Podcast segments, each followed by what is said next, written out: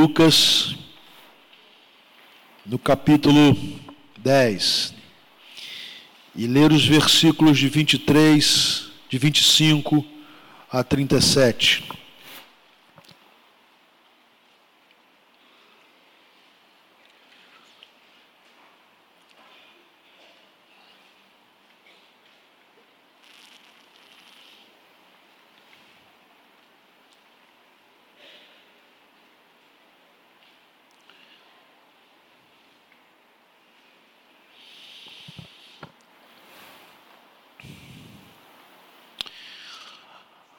Assim diz a palavra do Senhor.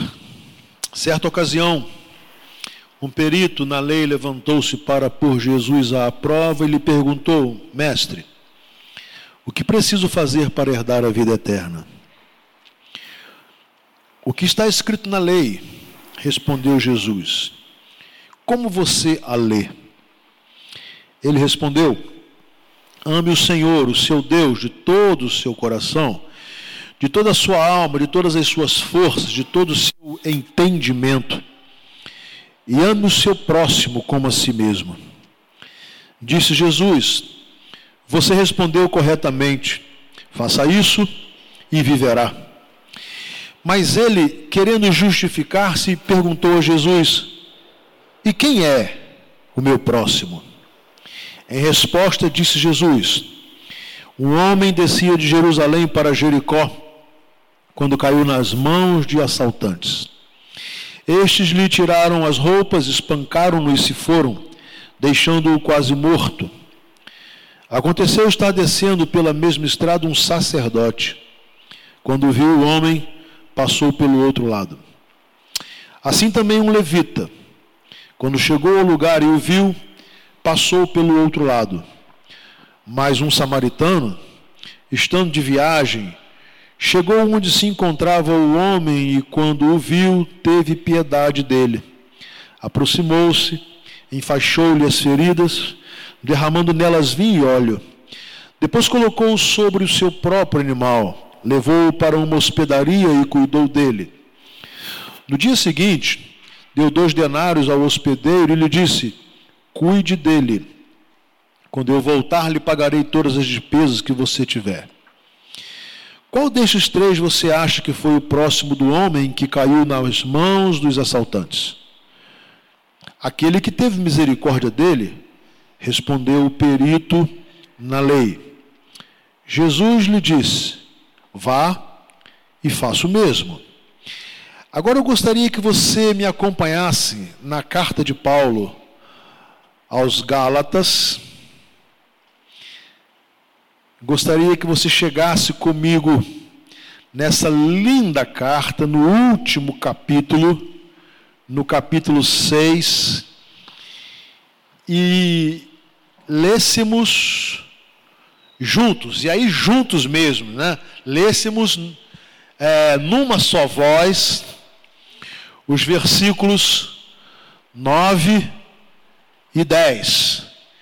Faremos uma leitura bonita para depois aplicarmos estes textos à realidade da nossa vida cristã.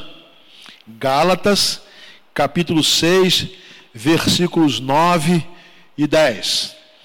Leiamos.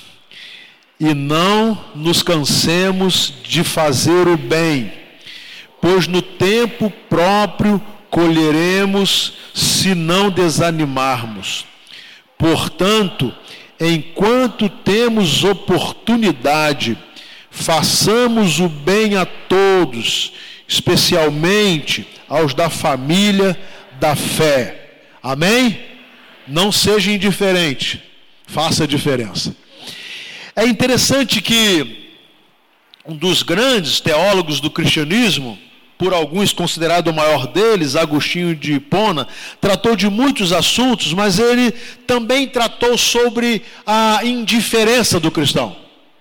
E ele disse assim: a indiferença é uma paralisia do coração. A indiferença é como um coração parado. Sob o ponto de vista do cristão, ser indiferente é ser um cristão cujo coração já parou, já morreu, não tem sentido, não tem razão de ser, não serve para nada. A indiferença é como é uma paralisia do coração.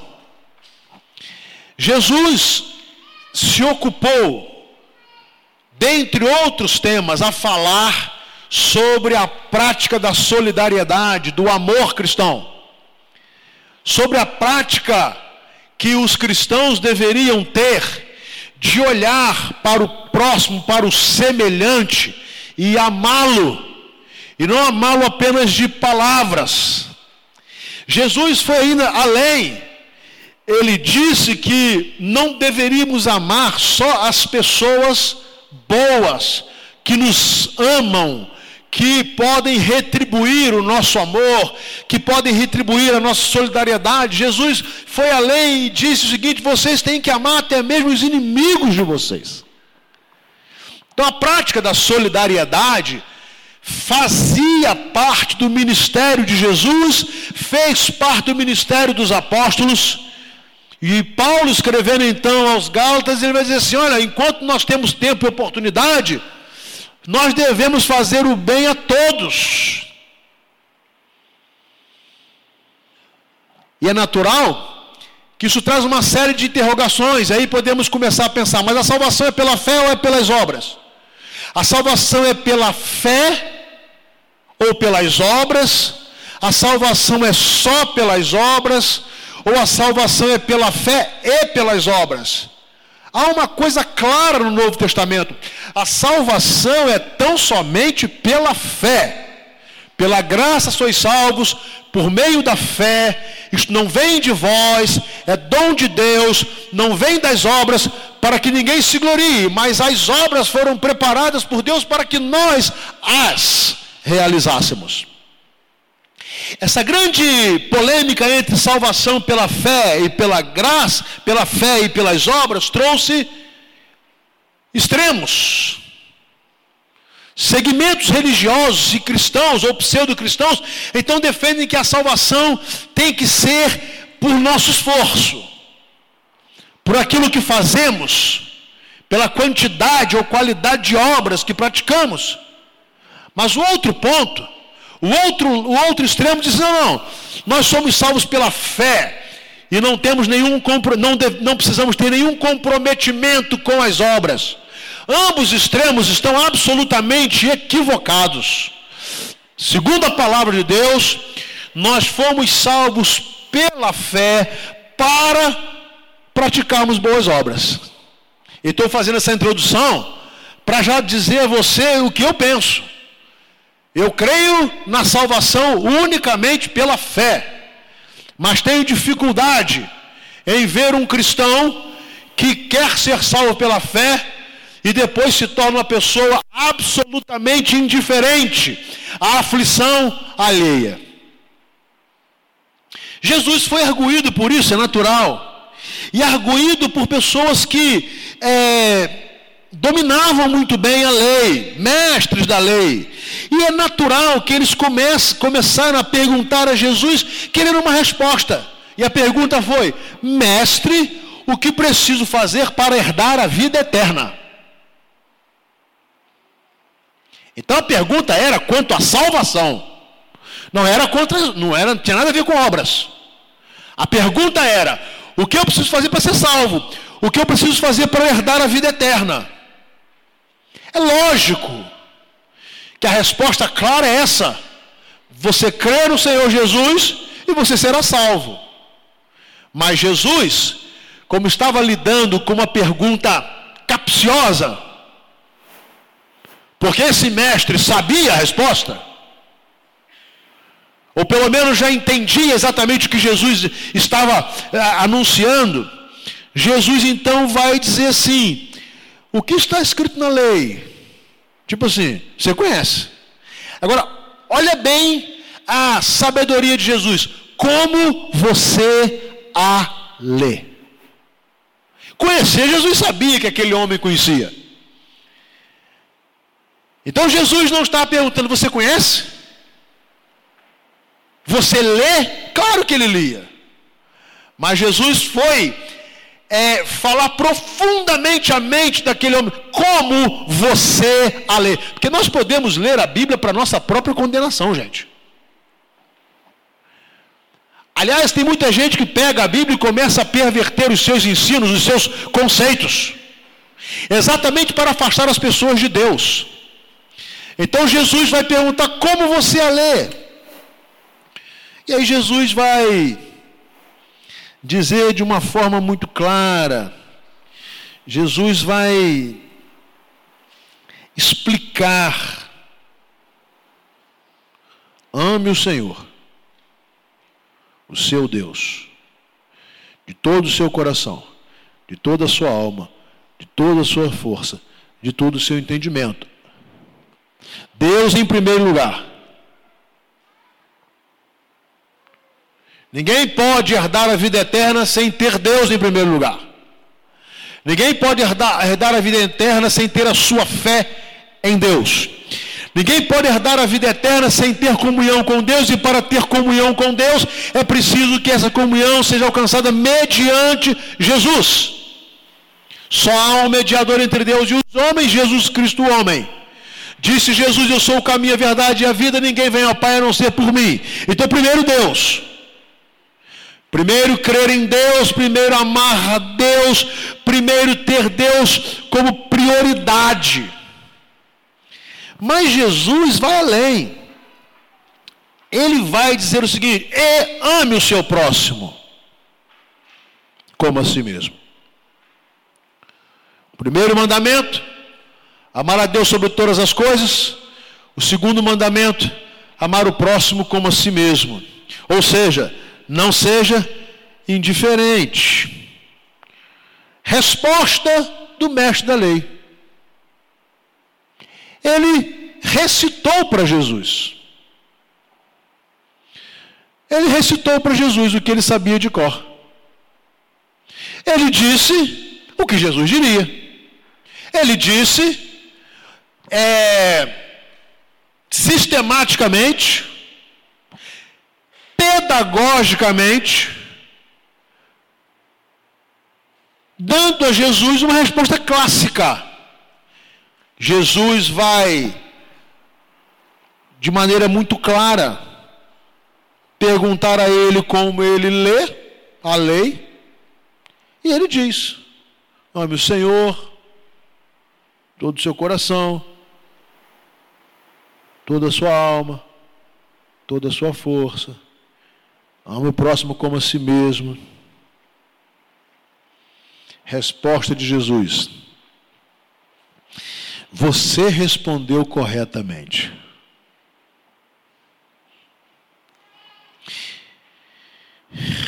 Intelectualmente a resposta estava perfeita. Faltava uma coisa. Faça isso. Põe em prática. A vida eterna não é um, uma, um, um simples proferir palavras de fé. Não é apenas balbuciar palavras memorizadas, ainda que sejam palavras das Escrituras. Jesus disse: Você respondeu muito bem, não há erro na sua resposta. Você realmente demonstra ser um mestre da lei, você conhece, você sabe não há nada que eu possa corrigir na sua resposta. Se fosse uma prova escrita, resposta perfeita. Prova oral, da mesma forma, resposta perfeita. Mas tem uma coisa: a pergunta é: o que hei de fazer para herdar a vida eterna? Eu vou dizer para você: vai e faça o mesmo. Põe em prática a sua fé. O diálogo estava acontecendo entre duas pessoas muito inteligentes. Muito inteligentes. E é óbvio que o diálogo continua com uma questão para tirar de Jesus a sua impressão ou criar para Jesus alguma dificuldade. Então, O homem querendo justificar-se, perguntou a Jesus: Quem é o meu próximo? Olha como é que é bacana, né? É uma dialética meio que socrática, né? Responder uma, uma pergunta com outra. E ele, ao invés de se dar por satisfeito ou começar a praticar, Jesus diz: Vai, faça o mesmo. Como você a lê, vai faça o mesmo. Ele, ao invés de assentir, assimilar imediatamente, ele devolve com uma outra pergunta. Quem é o meu próximo? E eu acho que essa pergunta deveria ficar falando aos nossos ouvidos diariamente. Quem é? Quem é o meu próximo? Quem é o meu próximo? Quem é o meu próximo? Quem é o meu próximo? Jesus poderia responder para ele taxativamente na hora. Mas como eu disse, nós estamos lidando aqui com duas pessoas muito inteligentes. Muito. E Jesus era insuperável. E aí Jesus responde contando uma história. E que história? Jesus vai contar uma história. Ele diz assim: Olha, um homem descia para, de Jerusalém para Jericó. Uma referência clara que esse homem que estava vindo da cidade santa de Jerusalém, ele estava, ele estava descendo para Jericó, esse homem era um judeu. Jesus estava conversando com um judeu. Então ele era um judeu. E ele vai contar a história de um judeu. Um judeu vai descendo de Jerusalém, porque Jerusalém é cidade alta, vai descendo de Jerusalém para Jericó, Jericó é uma cidade muito baixa, e ele vai descendo de Jerusalém para Jericó. No trajeto, este homem é encontrado por ladrões tiram a roupa, espancam, machucam, o deixam, segundo o texto, quase morto e vão embora. Presta atenção. A pergunta do mestre: quem é o meu próximo? E eu quero que você não esqueça dessa interrogação. Quem é o meu próximo? Jesus continua, muito bem, logo depois, Aconteceu está descendo pela mesma estrada. Então preste atenção. Descendo pela mesma estrada, vindo da mesma cidade, vindo de Jerusalém. Um outro judeu. Um outro judeu. Só que não era um judeu qualquer. Era um sacerdote. Era um homem ungido, separado, responsável por cuidar do culto, dos sacrifícios, do templo de Jerusalém. Autoridade máxima.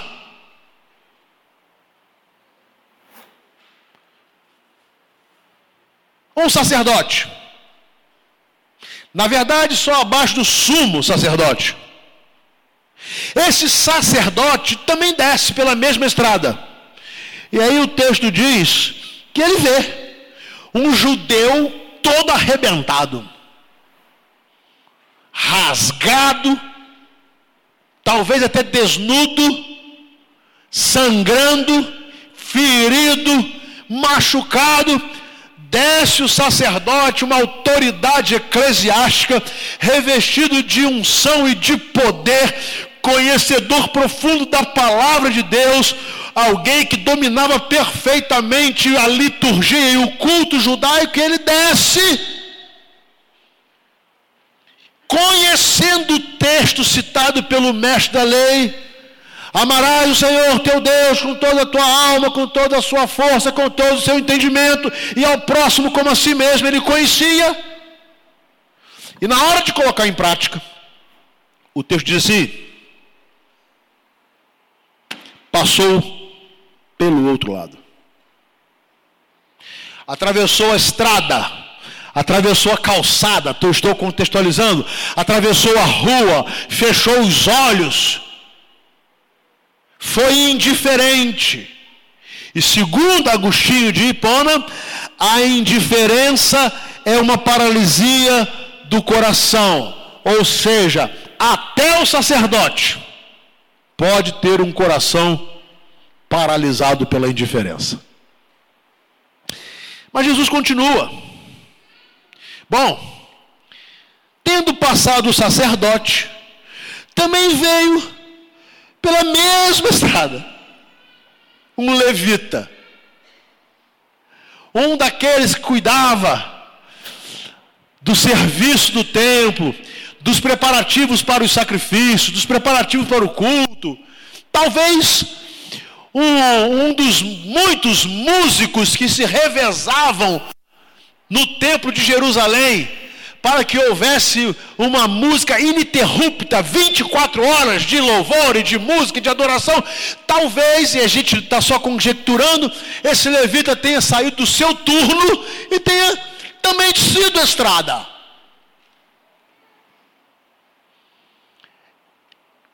Eu quero imaginar que ele sai de, do templo de um lugar de comunhão, de adoração, de muita música, de muito louvor, de um desejo tremendo de servir a Deus, de uma experiência profunda com Deus, e ele desce, mas o texto diz que ele chegou ao lugar e encontrou o mesmo homem todo arrebentado, todo machucado, ferido, e foi para o outro lado também. O sacerdote e o levita. Mais um cuja indiferença havia paralisado o coração. Isso é dizer assim, as pessoas mais inesperadas. Eu vou trazer para o nosso contexto um pastor e um ministro de música. E eles desceram.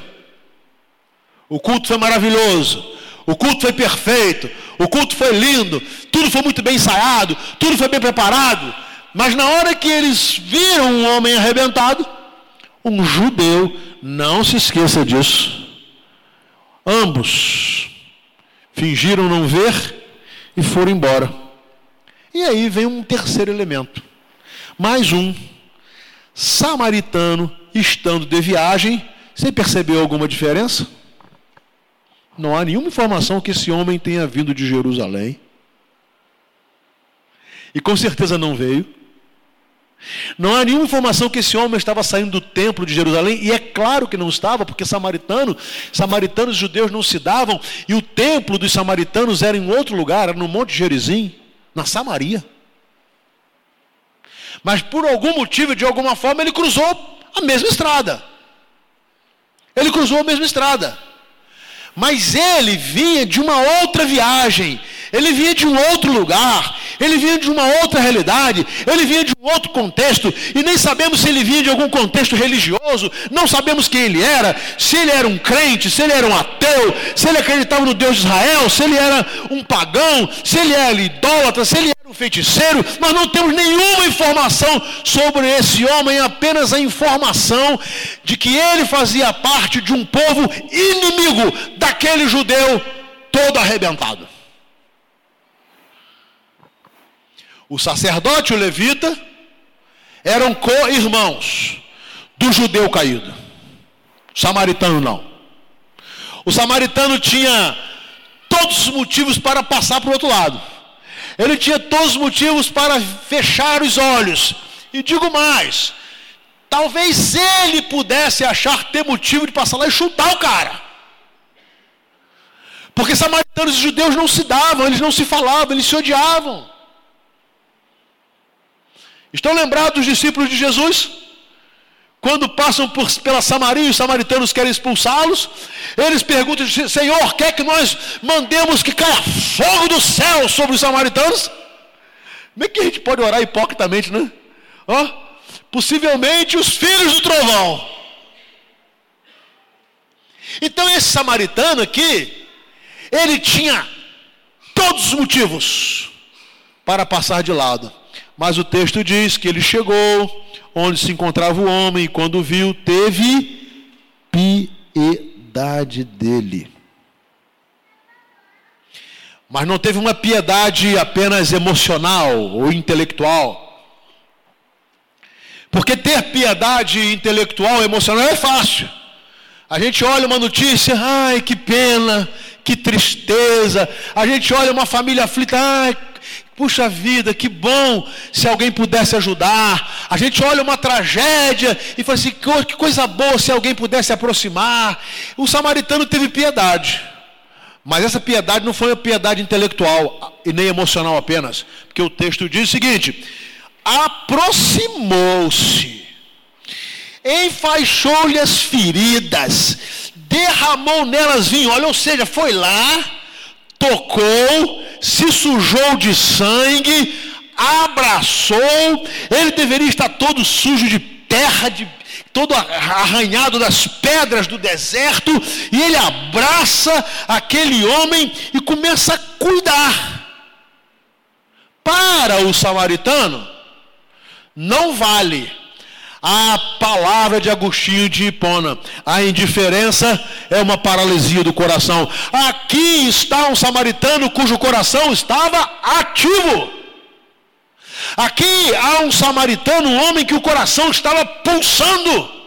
Aqui, diferente de homens religiosos, havia um ser humano Aqui, indiferente de sacerdotes e levitas, de gente que conhece culto, que conhece Bíblia, que conhece igreja, que sabe cantar as nossas músicas, que sabe fazer as nossas orações, que tem as nossas palavras decoradas, as nossas rezas decoradas, que sabem tudo. Aqui é um homem que tinha piedade, o seu coração não estava parado, havia sangue no seu coração, havia piedade, havia misericórdia, havia amor. Não havia um coração paralisado porque não havia indiferença. Talvez esse samaritano pudesse, estando conosco hoje, nos falar: não sejam indiferentes, façam a diferença. E aí, ele se envolve com um homem ferido. E além de enfaixar as feridas, derramar nelas vinho e óleo, o coloca sobre o seu próprio animal Presta atenção. Um samaritano pega um judeu no colo e coloca no seu próprio animal. Coloca o inimigo. Coloca alguém que possivelmente iria odiá-lo. Coloca alguém, um judeu, que naturalmente se achava superior. E vai lá e coloca no seu próprio animal. Eu vou abrir um parênteses aqui. Tem crente que se for por um culto e tiver que botar cinco pessoas no seu carro, ele não coloca, não, meu carro só cabe quatro. Mas diz amar as pessoas, amar Jesus, amar o perdido. Ai, o culto é onde? Estrada de chão. Não, não, não, não. Só sabe quanto custou meu carro?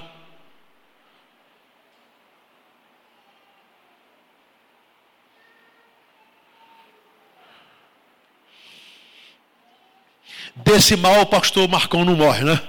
Que o carro dele entra jacaré, cobra, elefante e tal e tudo mais, né? Normalmente a, a roda cai na estrada e ele vem a pé para casa. é impressionante, meus irmãos, o exemplo desse homem.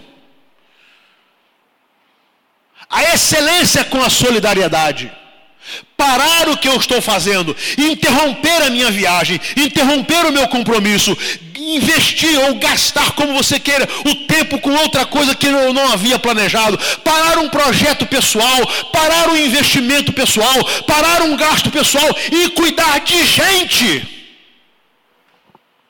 De gente. O que vale mais um tijolo ou uma pessoa? O que vale mais um ar-condicionado ou uma pessoa? O que vale mais uma obra física ou uma obra espiritual? O que vale mais uma casa nova ou uma vida nova? O samaritano, e talvez não conhecesse, com certeza não conhecia perfeitamente a lei, tanto quanto o sacerdote o levita, ele a praticou. E diz mais o texto: levou-o para uma hospedaria, cuidou dele. No dia seguinte, colocou a mão no bolso, e aí, falando para uma comunidade paduana, eu sei que isso é um negócio complicado, colocou a mão no bolso e pagou a hospedagem e disse ao dono da hospedagem: cuide dele, porque quando eu voltar, se tiver gasto mais, eu vou lhe pagar, mas cuide dele.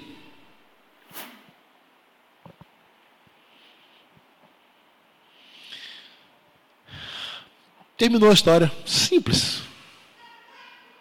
Jesus contou uma história desse tamanhozinho. Um minuto de história que Jesus contou. Jesus nem deu explicações. Eu estou tentando explicar o que Jesus não quis explicar. Jesus não. Ele só contou. Tendo contado a história, ele, inteligente como era, uma pergunta. Estão lembrados qual foi a pergunta do mestre? Quem é o meu próximo? Jesus não respondeu, não. Jesus voltou a perguntar: qual deste destes três você acha que foi o próximo do homem que caiu nas mãos dos assaltantes? Jesus não deu a resposta. Ele deixou uma pergunta. o sacerdote, o levita, compatriotas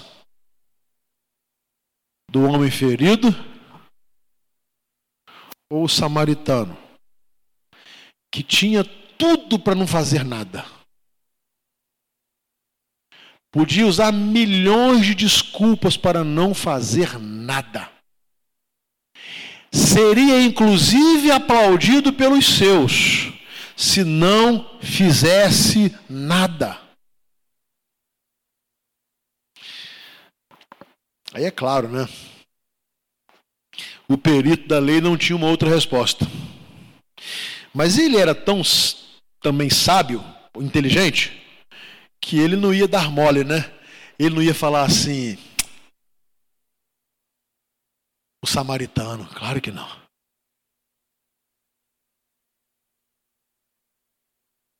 É, a gente tem que ser inteligente. Se você perguntar assim, qual o melhor time do Rio de Janeiro? Eu não vou falar que o Flamengo. Eu sei que é. Mas eu completo assim, mas também com essa juizada toda roubando para o Flamengo, você vai fazendo assim, entendeu? Você não vai dar um, botar mel, né? Adoçar para o Diego dar um sorriso, para o Marco dar esse sorriso aí irônico, né, né Marco? O perito na lei, ele não ia falar assim, é o samaritano. Não.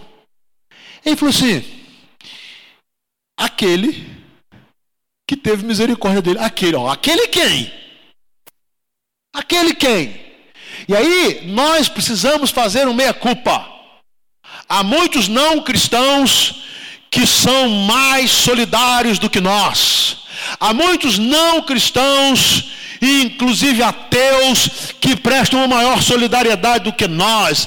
Há muitos que não têm o amor de Deus no coração, mas que demonstram ter esse amor muitas vezes mais do que nós. E isso, infelizmente, é realidade.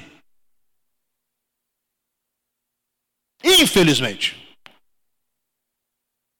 Nós temos o discurso do sacerdote temos o discurso e a música do levita. E há alguns que não têm nada disso, mas têm a prática do amor cristão.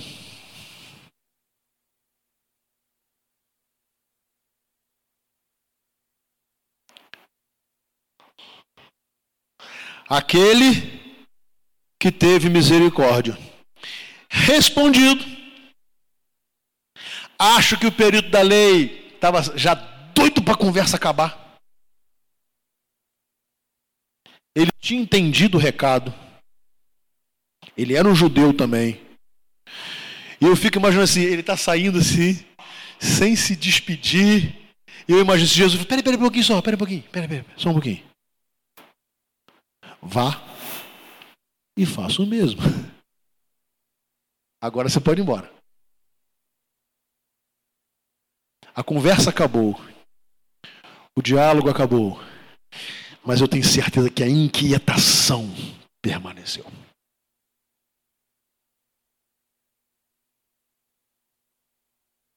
É nesse contexto de solidariedade que Paulo vai falar então aos crentes da Galácia: enquanto temos oportunidade, façamos o bem a todos Especialmente aos domésticos da fé. E por quê? Ah, eu tenho que fazer o bem a quem é crente e não fazer a quem não é? Não, não. Olha a ordem do negócio. Façamos bem a todos.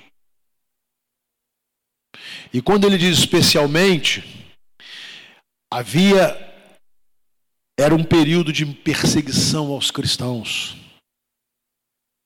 Eles estariam perdendo suas casas, estariam perdendo seus empregos, então, logicamente, o sustento da família. Alguns pais estariam nas prisões, sendo assassinados, e muitas viúvas estavam sendo abandonadas. Então, ele diz o seguinte: olha, tem muito cristão sofrendo perdas, e perdas por causa do amor a Deus. Faça bem a eles enquanto temos oportunidade, façamos bem a todos, porque no tempo próprio nós mesmos seremos recompensados por Deus. Agora é interessante, se não desanimarmos, às vezes bate o desânimo para fazermos o bem, não vale a pena, não há merecimento, nós não temos essa obrigação, não adianta mas volta a falar alto aos nossos ouvidos as palavras de Paulo. Não nos cansemos de fazer o bem. Amém? Ninguém deve se cansar de fazer o bem. O mal sempre deve ser evitado, agora o bem sempre deve ser estimulado. Meus irmãos, nós vamos trabalhar aí agora nesse mês, né? na já nos preparando, inclusive, para o meio da família, vamos falar de atos de amor mais uma vez, né? Como fizemos no ano passado. Nós vamos estimular você, lá na sua célula, a imaginar, a procurar uma oportunidade de abençoar uma vida, de ajudar uma vida, de, de demonstrar amor, de demonstrar carinho. Testemunhe lá na sua célula sobre isso. Aquela, é, sairmos daquela letargia, porque a indiferença é uma paralisia do coração. Nós não podemos ter um coração paralisado, nós não podemos ter um coração gelado. O cristão não pode ser indiferente, ele precisa ter compaixão dos outros, ele precisa amar as pessoas e amar na prática, ele precisa ser solidário, ele precisa com a sua vida praticar o amor que ele diz ter. Então, enquanto temos oportunidade, façamos o bem a todos. No tempo próprio colheremos. Isso é promessa de Deus. O que o homem, o homem semear, isso ele colherá.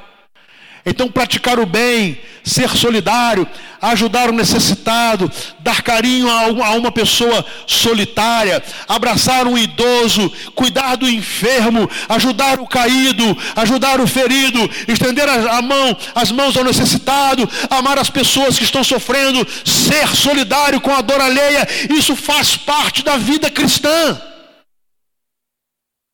É inerente ao cristão. E quando nós nos afastamos dessa solidariedade ou desse senso de comprometimento com o outro, nós nos tornamos religiosos, como sacerdote e como levita. Vamos para o templo, estamos no culto, sabemos pregar, sabemos cantar, sabemos ensinar, sabemos a hora de cumprimentar um ao outro, mas quando descemos do templo e quando vamos para o nosso dia a dia, não nos importa quem está caído no meio da estrada. E pode ser um irmão. Porque no caso da história de Jesus era um judeu. E dois judeus passaram por ele. E trocaram de lado. E quando nós entendemos isso, a humanidade reconhecerá que há algo diferente. Porque todas as vezes que aqueles que não têm Jesus são mais solidários do que nós, eles usam esse argumento para rechaçar o cristianismo. E muitas vezes o fazem com razão.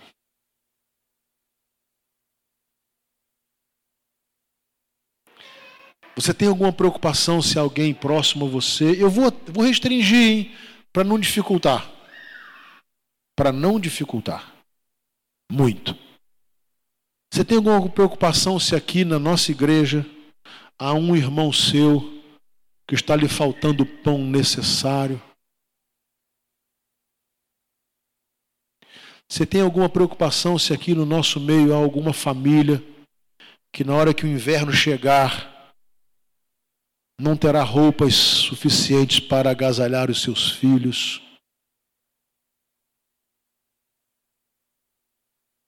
Você tem alguma preocupação com irmãos nossos? Eu estou restringindo, tá, gente? Para não dificultar muito.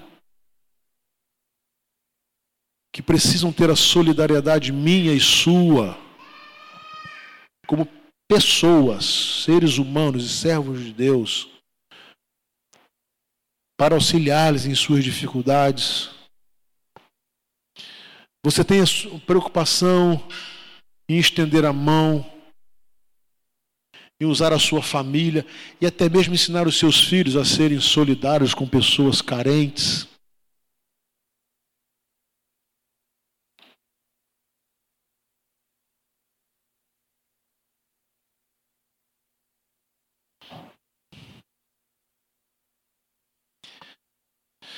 Não seja indiferente. Faça a diferença. Agora, eu vou terminar como Jesus. Nunca querendo me comparar a ele, mas aprendendo com ele. Não vou chamar você aqui à frente. Não vou fazer apelo, nada disso.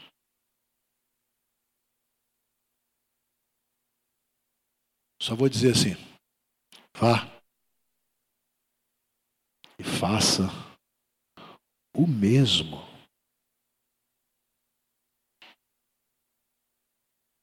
Você vai sair da Jerusalém daqui a pouquinho. Você vai sair do templo. E durante essa semana você vai encontrar muita gente caída pelo caminho.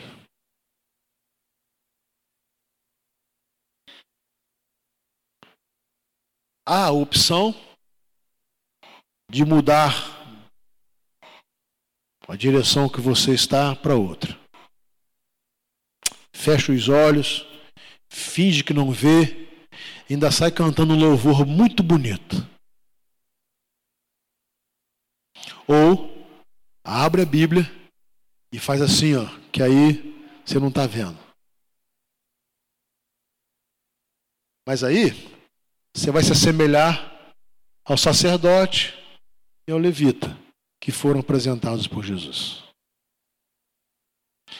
Mas se você se dispuser a descer do lugar onde você está, a estender a mão, a abraçar o ferido, a colocar remédio sobre ele, a dar-lhe um abraço, a colocar no seu animal, no seu carro, a tratar dele, a ajudar, a ser solidário, a amar, então você terá compreendido. E o seu coração não será um coração paralisado.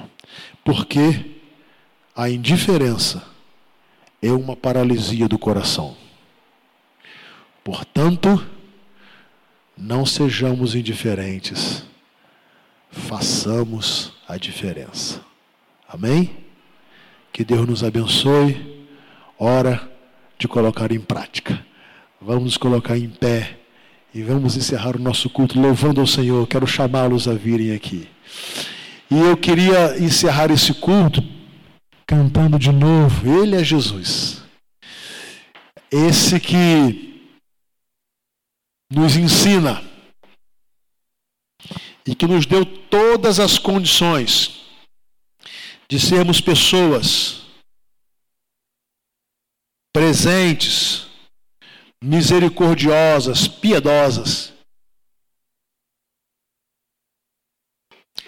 Alguns atos são muito simples. Por exemplo, ajudar a reconstruir uma casa destruída pelo fogo. Simples, não é? E aí juntamos algumas pessoas, alguns são profissionais da área, e esses que conhecem foram fazer e outros que não conhecem foram ajudar. Coisas simples. E tantas outras que nós podemos fazer. Tantas outras. Tantas outras. Quantas roupas nós temos? Quantas são guardadas para não usarmos ou usarmos uma vez? Quantos calçados nós temos e poderíamos muito bem abençoar alguns que não podem comprá-los?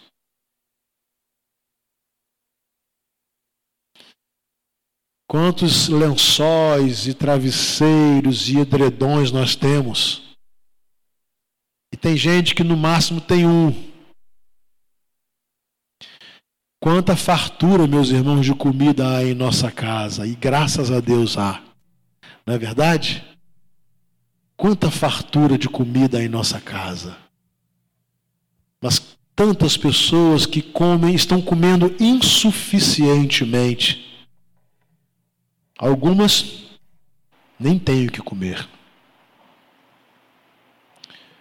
Quantas nossas crianças são abastadas, bem nutridas, bem vestidas? Quantas criancinhas não têm nada? Quantos brinquedos nossos filhos têm e ficam jogados, encaixotados, e três dias depois que ganham não serve mais? Mas tanta criancinha que gostaria de ter um brinquedinho, os pais não podem comprar.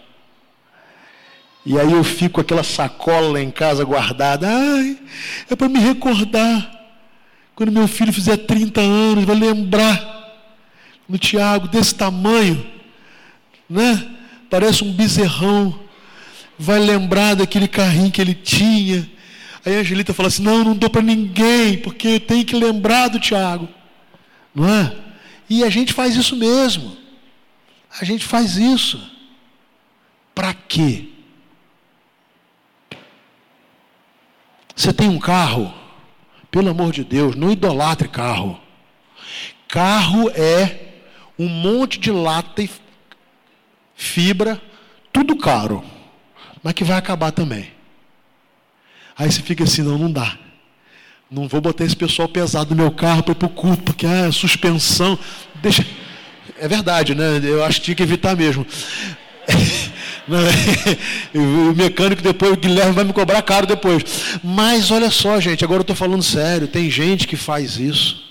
Não, não coloco cinco no meu carro. O documento está falando assim, para cinco pessoas. Ah, mas eu tenho que abençoar uma família, mas tem uma estrada de chão. E daí? O que vale mais, a pessoa ou o carro? O que vale mais? Meus irmãos, nós não podemos ser indiferentes, porque a indiferença é a paralisia do coração. Mais bem-aventurada coisa é dar, vamos falar juntos? Mais não, não, não, não. não mentira. Tem que ser alto, não é mentira. Mas. Tá ruim. Mentira. Mais alto. Mas. Amém? Vai e faço mesmo. Esta semana. Porque senão é um judeu, é um, é um levita e um sacerdote. Não, não, é mais bem-aventurada coisa dada. Quer dizer, vai passar a semana inteira sem abençoar a vida de ninguém? Não pode. Vamos adorar a Deus.